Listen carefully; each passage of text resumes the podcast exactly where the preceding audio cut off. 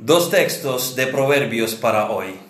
Primero en el capítulo 12, versículo 22. Dice la palabra, los labios mentirosos son abominación a Jehová, pero los que hacen verdad son su contentamiento. Y otro pasaje, mismamente del libro de Proverbios, capítulo 6, versículos 16 y 17. Seis cosas aborrece Jehová y aún siete abomina su alma. Los ojos altivos, la lengua mentirosa. Hasta aquí. El título del sermón de hoy es sencillo. Un breve sermón contra mentira. Un breve sermón contra mentira. Cuando hablamos en contra de mentira, incluimos todo ahí que tiene que ver con la mentira todas sus variantes, mentirijillas, astucia, manipulación, todo lo que tiene que ver con la mentira. Señor, te pedimos que tú nos convences con tu palabra, que nos hable tu palabra, que nos hable tu Espíritu Santo a través de tu palabra. Convéncenos y ayúdanos a honrarte. En el nombre de Jesucristo te lo pido. Amén. Fíjense en nuestros pasajes bien, tal como suenan literalmente. No se trata de que Dios solo aborrece el cometer la injusticia. Se trata literalmente de no hablar mentiras, de no pronunciar mentiras. Los labios mentirosos, la lengua mentirosa. Estas palabras pueden sonar duras si las aplicamos concretamente a las personas habituadas a mentir. Hay gente que se ofendería si le dijéramos que es mentirosa cuando miente, pero es lo que es. Si la persona miente, es así su descriptivo. Es lo que eres si mientes. Llamemos las cosas tal como son llamadas en las escrituras. La lengua que produce mentira, esta lengua es mentirosa. No la del vecino, es la tuya. Si tú dices mentira, entonces tu lengua es mentirosa. Los labios de los que salen mentiras, estos son mentirosos, no los del fulano de al lado. Estas cosas son claras. ¿A quién pertenece la boca que pronuncia mentiras?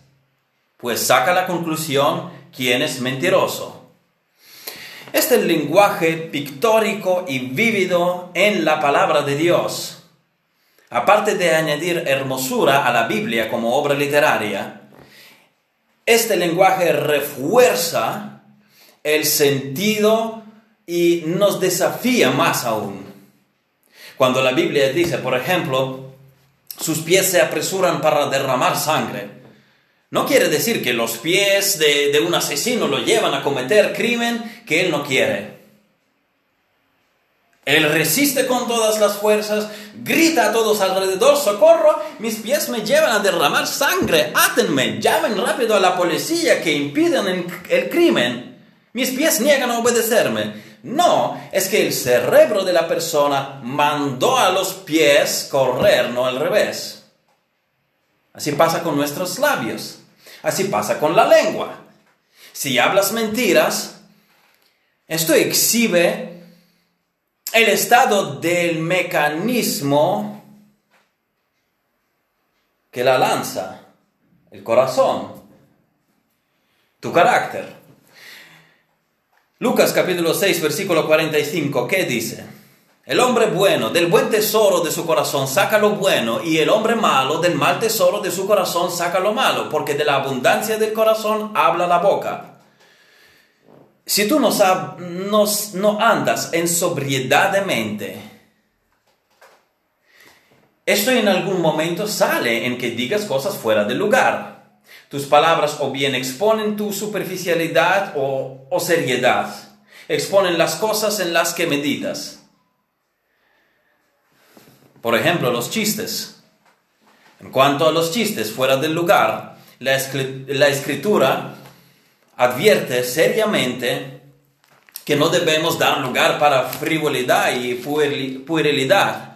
Por ejemplo, Efesios capítulo 5, versículos 3 y 4 dice, pero fornicación, ni toda inmundicia o avaricia, ni aun se nombre entre vosotros como conviene a santo, ni palabras deshonestas, no mentir, ni necedades, tonterías, necedades, ni truanerías, que no convienen, sino antes bien acciones de gracias de la abundancia del corazón habla la boca.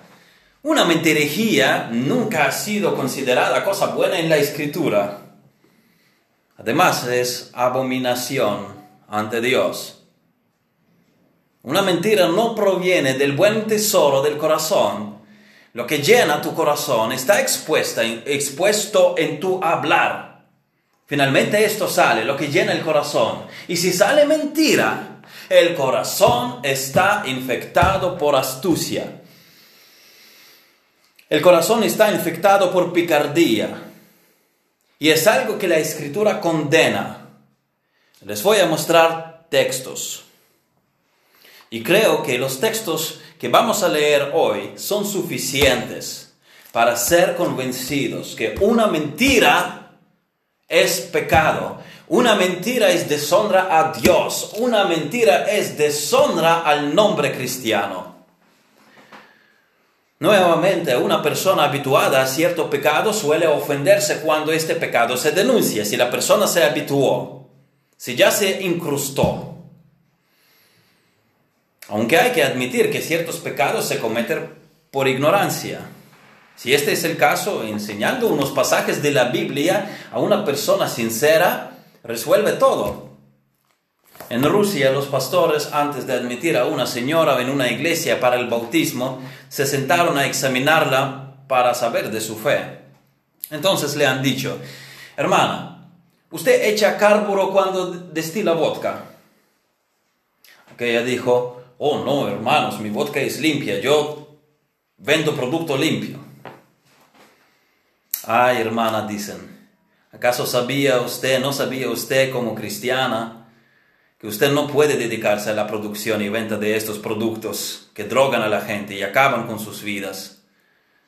No solo que no echarle carburo, ni siquiera tan dedicarse a esto. Ah, bueno, dijo, lo sabré, gracias hermanos. Tiro todos los aparatos, toda la instalación fuera. No lo sabía, perdón.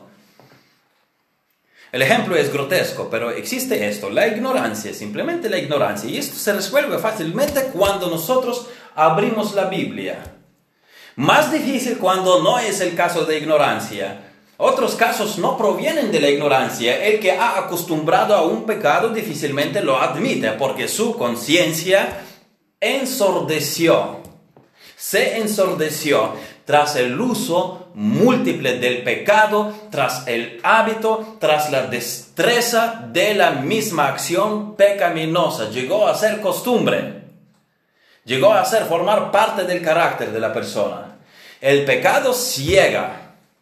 Si lo repites, llega el momento cuando el pecado no te incomoda. Piensas que así es como debería ser, es normal. Todos lo hacen, yo también lo hago, no hago daño a nadie, no me hago daño a mí aparentemente. Y la verdad es que haces daño. Pero tanta práctica del pecado te ciega que no puedes ver el daño que ocasionas a tu alma. El que no está habituado a cierto pecado no puede sentirse cómodo pecando. Bueno, de hecho ningún cristiano, ninguna persona regenerada conociendo que alguna cosa es pecado, puede sentirse haciendo, ah, ah, puede sentirse cómoda haciéndola esta cosa. A mayor o a menor grado, pero siempre va a haber incomodidad, dependiendo de la cercanía del cristiano al Señor en su diario andar. Mi intención no es destruir a nadie quien escuche este mensaje, porque vamos a hablar directamente, simplemente hablemos francamente. Mi intención es ayudar. Ayudar en dos sentidos. Primero quiero que los que escuchen este mensaje entiendan al Dios en el que creen. Y segundo, quiero que entendamos los, lo que Dios demanda de, lo que, de los que creen en Él. Demanda en todas las áreas. A base de quién es Dios y cómo es Dios. Hoy tocamos un área muy particular. La veracidad, la honestidad, la sinceridad. Primero yo quiero que contemplemos al Dios a quien servimos. Quiero que lo conozcamos a Él y sus atributos. Tú tienes que saber quién es tu Dios. Tienes que estudiarlo a diario. Tú tienes la escritura. Maravillosas oportunidades para conocer el ser más importante en el universo, al Creador al que es nuestro Padre, nos trata como sus hijos. Somos justificados, somos santificados, somos adoptados, somos aceptados en Jesucristo, redimidos. Tenemos maravillosa oportunidad contando con su palabra, conocer su persona. Tú tienes que saber quién es tu Dios, tienes que estudiarlo. Sabes que sin saberlo servirás al Dios equivocado servirás al Dios de tu imaginación. ¿Cuántos hoy día padecen de idolatría sin darse cuenta, creyendo en un Dios que no existe, llamándolo además Dios bíblico? Oseas 4:6 dice, mi pueblo fue destruido porque le faltó conocimiento, por cuanto desechaste el conocimiento, yo te echaré del sacerdocio. Y porque olvidaste la ley de tu Dios, también yo me olvidaré de tus hijos. Mi pueblo fue destruido porque le faltó conocimiento. La falta de conocimiento de Dios es muy peligrosa, te lleva a la ruina. Peligrosísima. Si tú te haces idea acerca de Dios a base de lo que Él nunca ha dicho de sí, vas por el camino de idolatría, tal cual. Quebrantas los primeros dos mandamientos, adoras a Dios de tu imaginación o de tus deseos. ¿Alguna vez habéis oído decir a alguien, eh, pecando cuando peca, decir, Dios me entiende?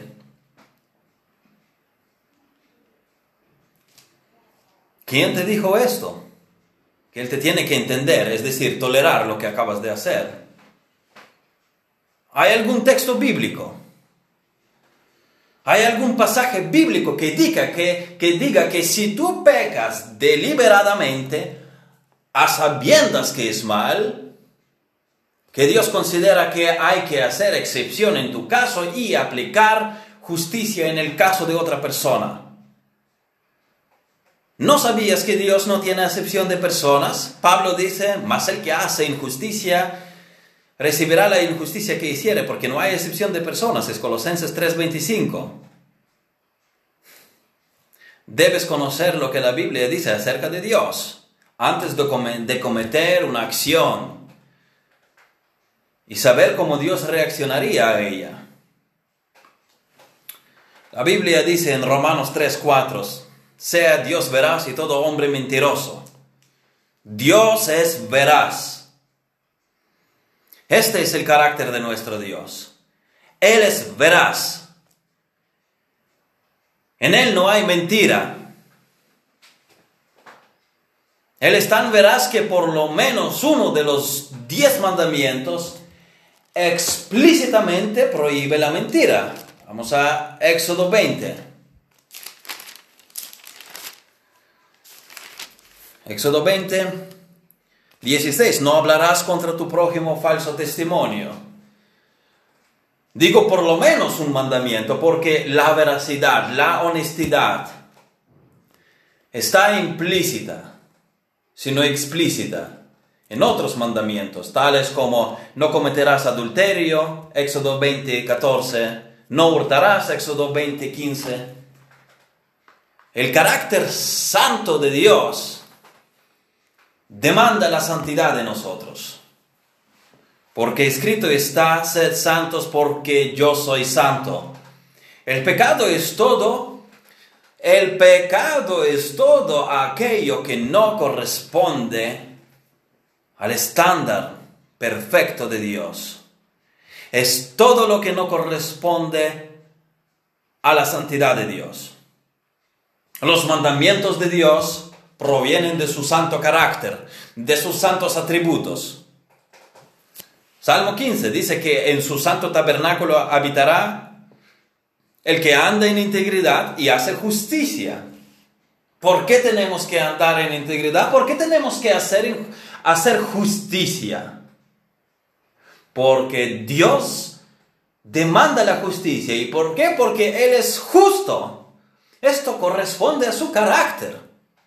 Sus mandamientos, sus demandas provienen de su naturaleza, de sus atributos esto se basa en quién es Dios.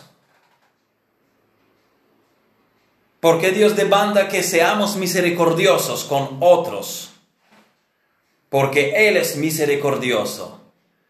Porque eso nos repite que hemos de amarnos los, los unos a los otros. Porque Dios es amor. ¿Por qué Dios dio mandamiento no adulterarás? Porque Dios es fiel. Es un pecado contra la naturaleza de Dios, contra su santidad, contra su fidelidad específicamente. ¿Por qué tenemos que practicar la bondad? Porque Dios es bueno. Y Él, como leemos en Mateo 5:45, hace salir su sol sobre malos y buenos y que hace llover sobre justos e injustos. Es por eso que tenemos que ser buenos, porque Dios es bueno. Porque hemos de tener paciencia y longanimidad. Porque Dios es paciente, porque Dios es longánimo. Romanos capítulo 2, versículo 4, o menosprecias las riquezas de su benignidad, paciencia y longanimidad, ignorando que su benignidad te guía al arrepentimiento. ¿Y por qué tenemos que ser honestos? ¿Por qué tenemos que decir la verdad? Porque Dios es veraz. Él no miente. Tito capítulo 1, versículo 2.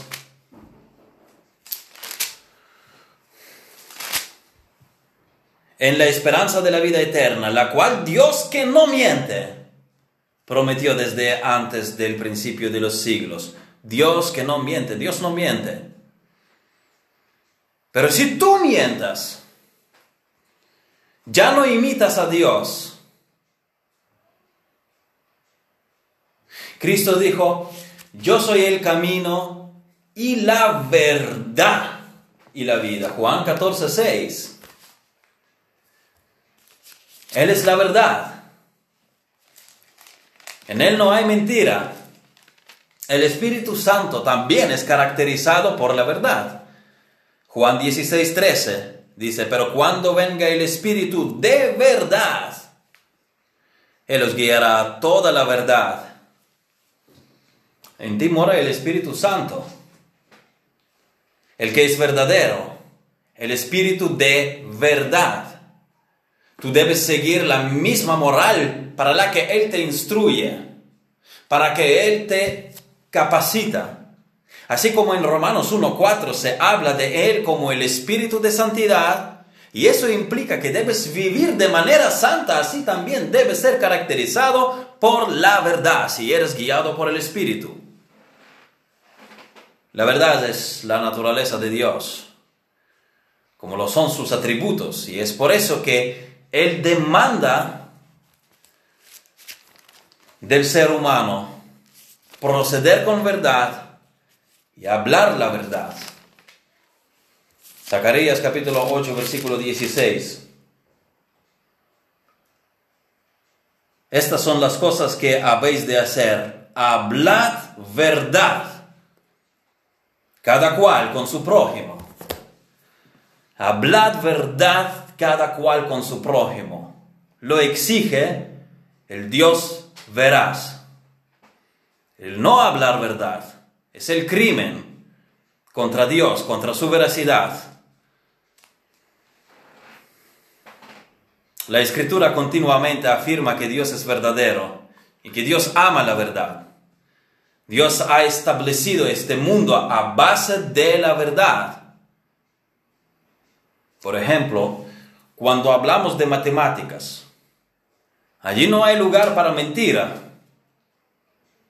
El sistema de la realidad está basado en la verdad.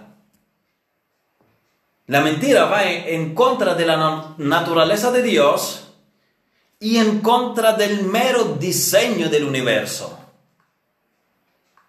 Nuestra comunicación, incluso nuestras conversaciones rutinarias a diario, deben al hecho de que existe una verdad absoluta.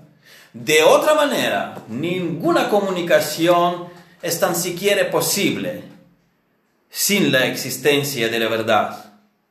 Es más, si observan aquellas sociedades en las que la palabra tiene peso, la palabra pronunciada tiene peso, en la que la palabra verdadera se valora, en la que se guarda la palabra, tú dijiste y no retractaste. Tú dijiste y te confían. Tú dijiste y no necesites que firmen, firmes. Creen que lo cumplirás. Pues estas sociedades o comunidades tienen una base más sólida, donde hay menos mentira, donde hay menos palabras de doble sentido, cuando la gente quiere decir una cosa pero tiene en mente otra y manipulan con esto. Ahí la sociedad es más sólida. La mentira debilita la vida. Por ejemplo, si tú aprietas a alguien a la pared y le confrontas, oye, ¿tú qué dices? Él te contesta, no, no, yo, yo quería decir otra cosa. Es decir, toda esta dualidad, este doble sentido, lenguaje doble, eso debilita a la gente.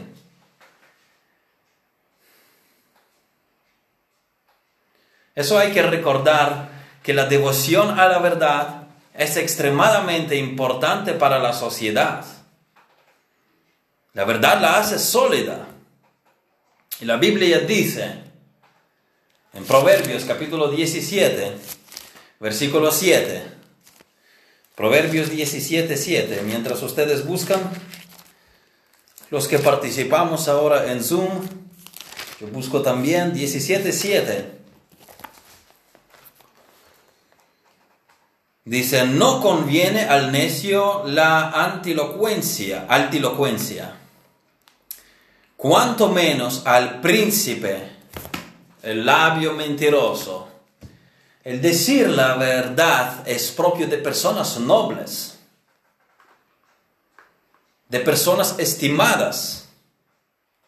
Las personas de menos virtudes mienten porque temen ser descubiertos expuestos, ocultan algo, temen por algo, creen que necesitan mentir. Oigan, el que miente es el diablo, el que inventó mentira. Si mientes, sigues su modelo de vida, no de Dios. El que adiestra para la mentira es el diablo. Juan 8:44. Vosotros sois de vuestro padre el diablo, y los deseos de vuestro padre queréis hacer. Él ha sido homicida desde el principio y no ha permanecido en la verdad, porque no hay verdad en él. Cuando habla mentira, de suyo habla, porque es mentiroso y padre de mentira. Cada vez que mientes, repites el patrón del diablo. Él es padre de mentira. Él la generó. Él mintió en Edén diciendo, no moriréis. Esto no significa que ahora, siendo tú un hijo o hija de Dios, siendo salvo o salva, sirves al diablo cada vez que pecas mintiendo, que ya te uniste a su campo. No, no es esto. Tú mientes porque esto te sale de tu pecado. Pero cada vez que lo hagas, sigues el patrón del diablo. Acudes a su invento. Cada vez que lo hagas, le das la razón al diablo. El alma más poderoso, el arma más poderoso del diablo es la mentira. Él es la fuente de la mentira. Todo lo que él genera es mentira. Nosotros siempre tenemos que recordar esta verdad, que Dios es verdad y el diablo es mentiroso. Lo que pasó en Edén fue que el ser humano cambió la perspectiva de la verdad. Hasta la caída no surgían las preguntas acerca de la verdad. Todo lo que Dios ha dicho es verdad. Esto no se cuestionaba, no había dudas. Luego viene Satanás y ofrece una verdad alternativa con que Dios os ha dicho. Él les ofrece la existencia de otra autoridad que determina lo que es verdad y lo que es mentira desde aquel momento la humanidad se sumergió en la mentira y el mundo está saturado con la mentira con sus diversas formas. O alguien puede decir, hubo ocasiones en la Biblia en las que no solo se han dicho mentiras, sino que Dios lo consintió. Alguien puede recordar Raab, que había escondido a los espías, a David, que se hacía pasar por loco en Gat, para preservar su vida. Mira, que tu vida está en juego como la de los espías o de David. Cuando te entretienes con picardía o mientes por interés deportivo. Uno de los ejemplos, dicen, es el caso de las parteras en Egipto que salvaban las vidas de los bebés. Y dice Éxodo 1.21, vamos a Éxodo 21. De hecho, vamos a ver lo que dice el texto. Éxodo 1, versículo 21 dice aquí, y por haber las parteras temido a Dios, Él prosperó sus familias. ¿Por qué Dios les hizo bien a las parteras? Como dice el versículo anterior, y Dios hizo bien a las parteras y el pueblo se multiplicó y se fortaleció en gran manera. Si ellas mentían, bueno, el texto nos dice que claramente mentían. Miren cómo dice el texto. Y Dios les hizo bien no porque mintiesen, sino porque no mataban a los bebés. Es por eso que Dios les hizo bien. No por el hecho de mentir, si es que tuviese lugar una mentira sino porque valoraban la vida humana y la vida del pueblo de Dios. Miren lo que dicen estas mujeres en versículo 19, miren cómo ellas responden. Y las parteras respondieron a Faraón, porque las mujeres hebreas no son como las egipcias, pues son robustas y dan a luz antes que la partera venga a ellas. Es bastante probable, ¿por qué no? Que Dios dio a las mujeres de su pueblo en aquel entonces una salud especial y que sí, parían bien y rápido. Tal vez en algunas situaciones habría parto todavía cuando ellas llegaban, cuando las parteras venían y tenían que asistir, pero ellas a lo mejor selectivamente hablan al faraón de las situaciones cuando venían tarde. A lo mejor hubo también estas situaciones, tanto unas como otras, y selectivamente pudiesen responder, ¿no? No dice el texto, y las parteras respondieron al faraón porque todas las mujeres de hebreas, en general las, las, las mujeres hebreas son diferentes a las egipcias.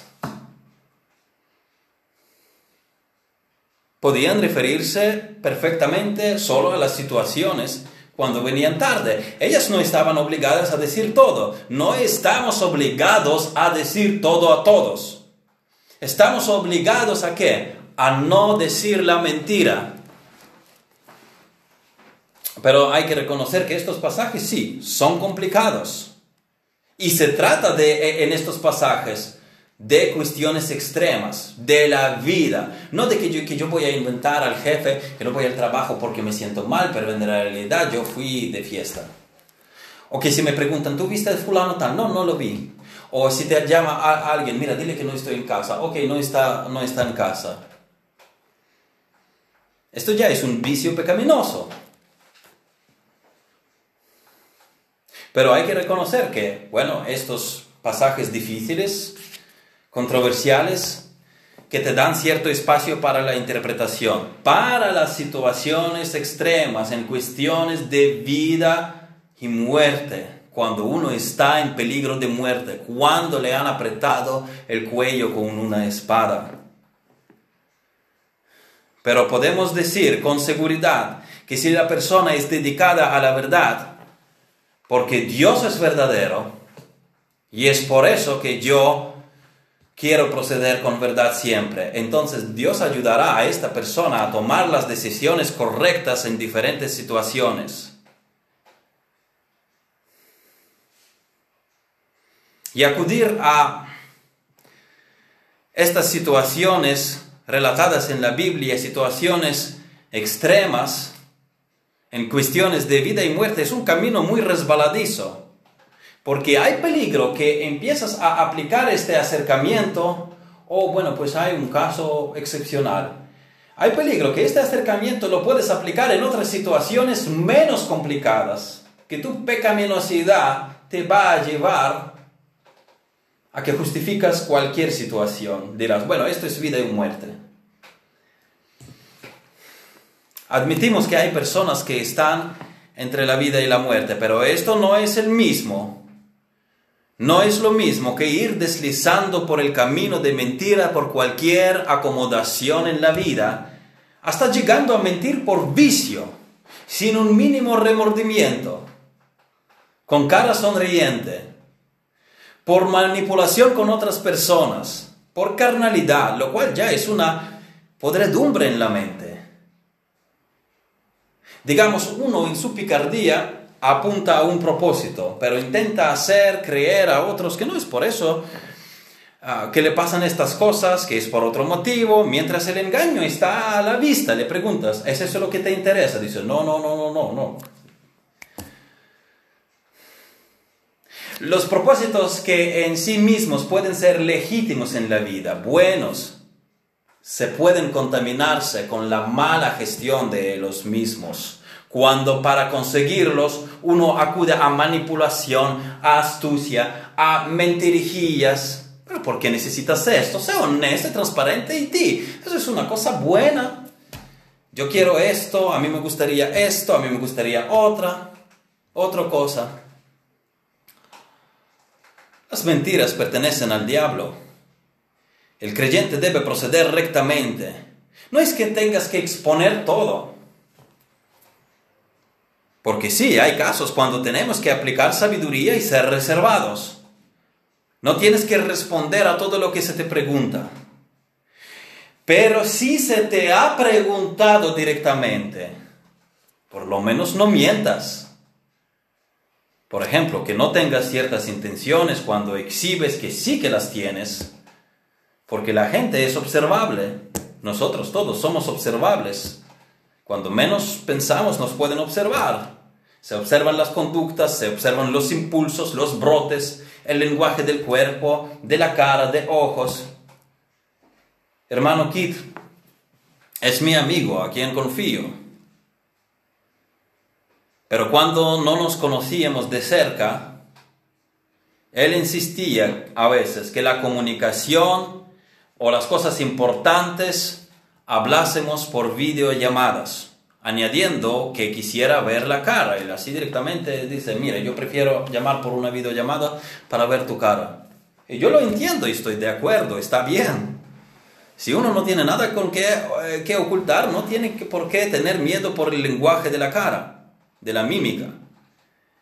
Me acuerdo como aún en Ucrania, en Kiev, un pastor pidió traducir a unos suizos que venían. Pues a mí me llamó y dijeron, mira, ven que se necesita un traductor de alemán, si puedes venir. Pero había otra traductora de alemán. Me llamaron por si fallaba ella. Bueno, hablando allí de idiomas, y era el tiempo de mi preparación para la obra en España, yo estaba muy ilusionado, oraba cada día con fervor, hablaba a todos que voy a ir a España y... Y bien, y, y que les dije en aquel entorno que me gustaba más español que alemán. Y la otra traductora dijo, pues se nota, por cómo te brillaron los ojos, enseguida se abrieron cuando mencionaste español. Miren, aunque unos son más inocentones que otros, todos no nacimos ayer y las cosas son leíbles. No digas después, por ejemplo, era una broma, si no lo era, mejor di, me reservo estas cosas para mí, no quiero decir. O di las cosas, simplemente dilas tal como son. Si no hay nada de qué avergonzarse, ¿qué ocultas? Si son cosas buenas. Claro, repito, que no siempre es necesario que respondas, pero si respondes mintiendo ya es bajeza. Fíjense en el ejemplo de Cristo, Él no siempre respondía. Por ejemplo, Lucas capítulo 23. Jesús estaba ante Herodes. ¿Y qué? ¿Y, qué? y le respondía. Dice Lucas en, capítulo 23, versículo 9, y le hacía muchas preguntas, pero él nada le respondió.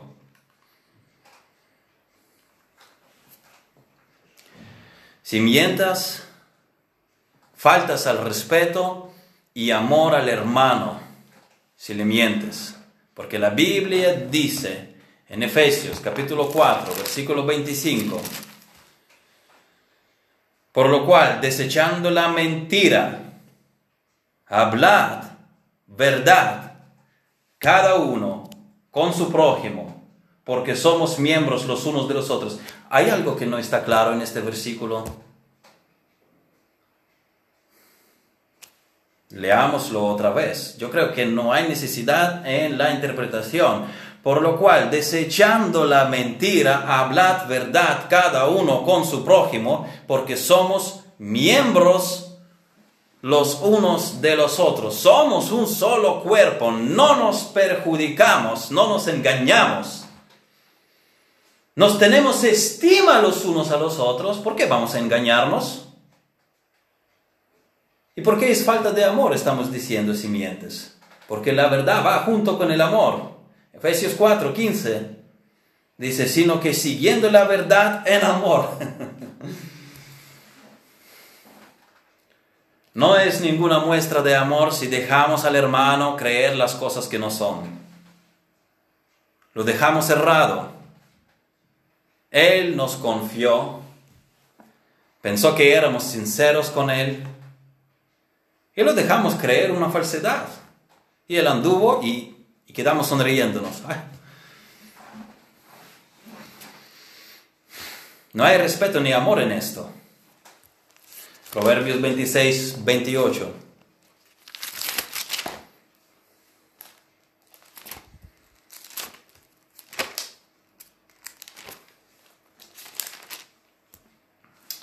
La lengua falsa atormenta al que ha lastimado la boca lisonjera hace resbalar. No hay nada amoroso en que tú mientas al otro. Eso es lastimoso. Alguien puede decir, oh, yo miento no, no para estar, eh, no, para, eh, no para estafar al pobre hermano, sino para proteger mi privacidad. ¿Qué quieres decir con esto? Que tú determinas cuál pecado es de mayor o menor grado, donde honrar a Dios y donde deshonrar pues ya sabes, estos son juegos que no agradan a Dios. Dios no puede ser burlado, pues todo lo que el hombre sembrara, eso también segará. Dios es el que determina la pecaminosidad de uno u otro hecho. Si quieres proteger tu privacidad, no hables del tema simplemente, pero tampoco mientas. No mientas. Dentro de los que van al lago de fuego, está, está también este grupo, Apocalipsis 21, 8. Pero los cobardes e incrédulos los abominables y homicidas, los fornicarios y hechiceros, los idólatros y todos los mentirosos. Tendrán su parte en el lago que arde con fuego y azufre, que es la muerte segunda. Miren, el mundo que perece es caracterizado por ser mentiroso. Alguien más podría decir, oh, este mundo no es bueno. Si yo no miento, me aplastan, simplemente me aplastan. Todo el mundo eh, prospera a base de la mentira. Todos prosperan a base de mentira. En el mundo sí, se avanza así. Y aunque debes ser honesto en el mundo tanto como en la iglesia, da igual. en ambas esferas tienes que ser honesto, pero pensar incluso que te aplastan en la iglesia si mientes, eso es una atrocidad. En la iglesia nadie va a aplastar a nadie. Pero espera un momento, volviendo al mundo, aunque estuviéramos solamente hablando de la mentira, en el entorno secular. Una pregunta, una sencilla pregunta. ¿Y qué tal confiar en Dios para que no te aplasten? Intentaste confiar a Dios, que Él es soberano sobre tu vida. Y si Él permite que te aplastan, te aplastarán mintiendo o hablando verdad. Tú debes, tú debes honrar a Dios. Cree en Él, entrégate en Él. Si un trabajador cristiano va a un trabajo peligroso, digamos, tiene que bajar en una mina de carbón, él confía en Dios. Que si Dios quiere, él volverá a ver su familia en la siguiente mañana. Hay que confiar en Dios, tenemos que todos aprender a confiar en Dios. Además, para que no te aplasten, Dios te dio la sabiduría. Lee el libro de Proverbios y no te metas en problemas. Simplemente esto. Lee toda la escritura y no te metas en problemas. Y así, así evitarás un gran número de aplastamientos sin tan siquiera pensar en la posibilidad de mentir. Sé íntegro en todo, sé honrado, no busques problemas con la gente. Y no tendrás por qué preocuparte que te aplasten. Hermanos, esto no es una represión el llamado a honradez e integridad.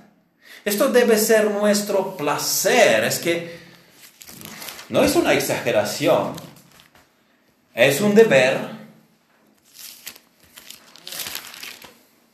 y es un placer nuestro también, ser honestos. Miren cómo lo pone el salmista, Salmo 119, versículo 163. Dice, la mentira aborrezco y, abomino. Tu ley amo. La mentira aborrezco y abomino. Esto tiene que ser nuestro sentir, no es una represión. Ah, qué pesado es este pastor. Eso tiene que ser nuestro amor por la vida así, en la honradez. Tú debes deleitarte en decir la verdad. Esto es honrar al Dios santo y verdadero, al Dios que es la verdad. Honra a Dios. Tú debes considerarlo por el más alto honor, el ser honesto, porque tu Padre es verdadero, porque Jesucristo es la verdad, porque el Espíritu es de la verdad. No es cuestión de pulir la conducta para que nadie hable mal de mí, que no te digan pecador o pecadora, como dice Salmo 58, versículo 3. Dice, se apartaron los impíos desde la matriz, se descarriaron hablando mentira desde que nacieron. Esta es la descripción del pecador. Él se caracteriza por la mentira. Entonces no tomes este la conducta de la religiosidad externa. Bueno, déjame decir la verdad para que nadie me coja en una mentira y no me diga que soy pecador o pecadora o que soy poco espiritual. No. Es tu Dios quien dice la verdad. Y tú, por lo tanto, dices la verdad. Es tu Dios quien abomina la lengua mentirosa. Mira, di así. Yo temo tanto a Dios que sabiendo que Él es verdadero, no voy a pronunciar mentira. Y aún diré otra cosa, que yo amo tanto a Dios que sabiendo que Él abomina lengua mentirosa, abomino lo mismo. Y amo la verdad como la ama Dios, porque amo a Dios. Me da igual que el mundo persigue otros valores, que el mundo vive sobre otros principios. Me da igual ser rodeado con la gente astuta. Yo vivo según los valores permanentes, según los valores del cielo, según los valores de mi Dios, que es veraz. Que nuestra oración sea esta del Salmo 120, versículo 2, libra mi alma, oh Jehová, del labio mentiroso y de la lengua fraudulenta. Señor, te damos gracias por tu palabra, por la revelación de tu persona, que tenemos este honor, que tenemos esta felicidad y satisfacción para nuestras almas conocerte a ti, al único y verdadero Dios y a tu Hijo Jesucristo. Señor, ayúdanos a andar en la verdad, ayúdanos a honrarte, ayúdanos a corresponder al llamado alto, digno, noble, al que tú nos has llamado y, y en todo reflejar tus perfectas virtudes y proceder siempre con la verdad. Todo esto te pedimos en el nombre de Jesucristo. Amén